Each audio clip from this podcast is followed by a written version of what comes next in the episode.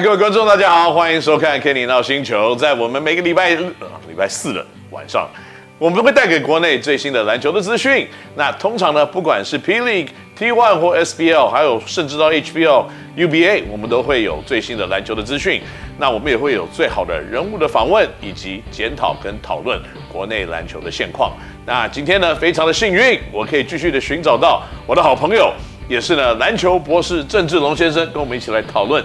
今天我们要讲的话题，阿龙你好，Kenny 好，各位观众大家好。这个，因为啊，今天我们讲的话题比较敏感一点嘛，因为今年呢，今天呢，我们要讨论的就是 P League 现在慢慢的球季已经走到后半段了。那我们知道，在今年的球季很特别，打到还没有一半的时候，就已经很很多人在那边讲说，哇，谁是新人王啊？谁是年度最佳洋将？我觉得应该要打到现在这个阶段，我们才来慢慢的讨论，对不对？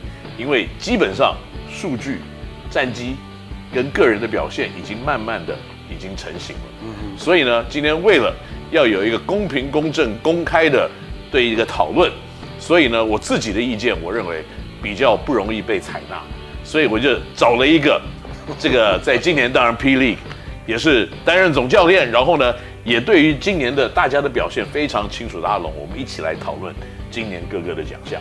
呃，我先插个话哈，刚我一听到你这样讲，就是找我来得罪人的就对了。没有了，让让让大家高兴一点让大家高兴一点。所以杨将每一个都是最佳杨将啊，每人颁一个一个奖项，对不对？OK，好。那所以呢，我们要讨论今天最佳奖项的话呢，我们先找一个最简单的来讨论一下，不怕得罪人，因为这些人可能今天打完以后，明天就不来了啊。最佳洋将。龙哥，你觉得今年应该会是谁？杨将现在从这个资料数据上来看啊，大概就三个人嘛啊，辛巴、布朗跟 Robinson 嘛。辛巴、Robinson。呃，对。那呢，从这个数据上来看，数据上来看，当然最有贡献的是辛巴。对。那那他在球队的地位也非常重要。嗯哼。所以我觉得从这个角度来看呢，呃，他的呼声。他的分量应呃应该是最大的，是。但是呢，布朗他对于这一个球队来说，是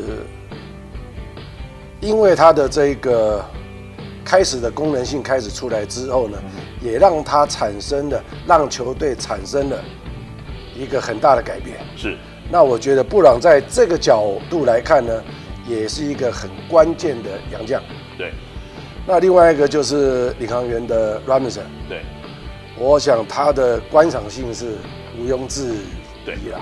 当然，那我觉得就是到时候还是要看这个媒体朋友跟这些评审们是是从哪个角度去切入的。当然，当然。所以呢，如果这些奖项是用票选的方式，还是基本上有很多是印象分数啊。是。那所以呢，如果你真的要去看一个球员，不管他的数据。不管是得分、篮板、抄截等等这样子的数字，是不是名列前茅？我觉得是很关键的。那另外就是对球队赢输球的一个贡献度。是。所以在这个方面，的确，今年的洋将有蛮多的，都有很好的一个成绩单。但是他们很多洋将都有一个共同的问题，我今天要提出来跟大家讨论的就是，因为我觉得今年洋将受伤的频率好像变比过去高蛮多。嗯。你看现在。呃，光是国王队，他就有 McCollum 膝盖受伤，对，然后 Thomas 的脚也受伤，然后现在 Quincy 有的时候也没有办法上来打。是。那另外呢，几队也有像 Harris 他的脚受伤，然后 AB 有的时候受伤，之前 Brown 也有这个背后受伤的一个情况。是。这样子的受伤的比赛，是不是也会影响到可能在今年这个最佳洋将的票选？当然了，当然有可能了。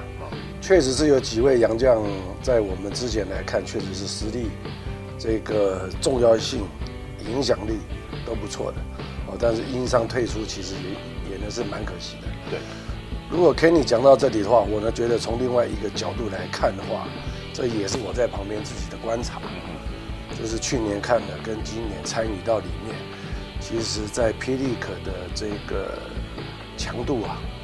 其实是有所提升的，是有所提升的。当然，包括吹判上面给了更大的身体接接触的这个频繁的空间。再来，我觉得现在大家对于比赛的看待是非常的认真。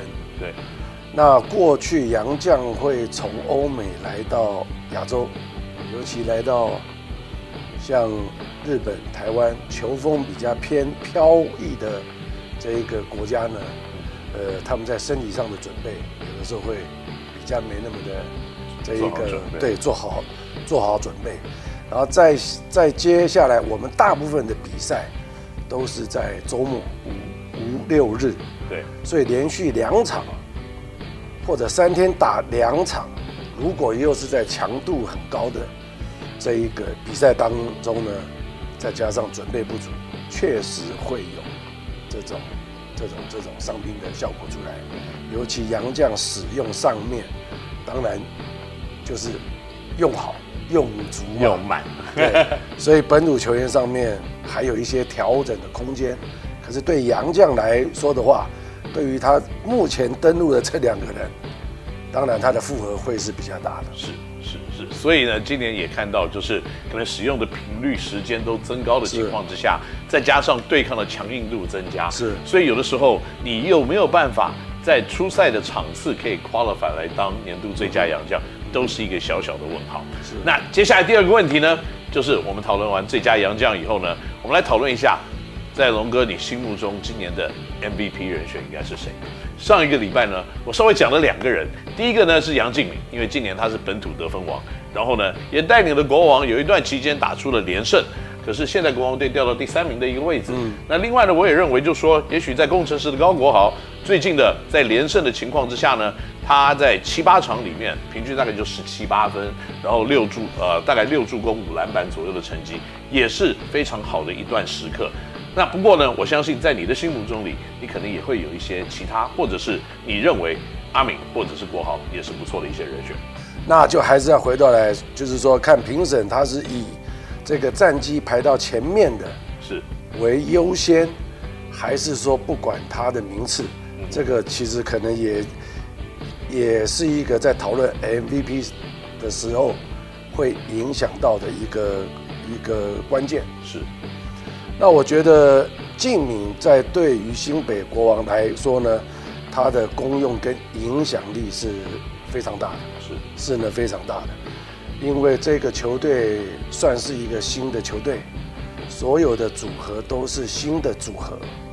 那可是他从比赛季节一开始没有多久之后，他给人家的感觉是这一个。他不像一个新的球队，嗯，好像是一个很稳重，一个这一个很成熟的球队。是。那我觉得这个关键点就是在于杨敬敏。是。那包括他的教练团，有两个助理教练是浩辰，对，跟四念，对，基本上他们是同一代打球的，对。所以我觉得对于敬敏来说，有两个这么熟悉的过去的队友。在于他的教练团里面，所以应该让敬敏的这个空间是会有很大发挥的这一个呢空间在了。是，所以整个来看的话呢，敬敏确实是让新北国王很快的从一支新的球队变成一个很稳重、很成熟的球队。敬敏在这方面功不可没。在如果再看他的数据上来讲的话，其实也是在得分啊，其他的方面。不管是名列前茅，对啊，不管也都是有排名在前面的话，那我觉得他的呼声是蛮大的。对，这点我也非常的认同啊。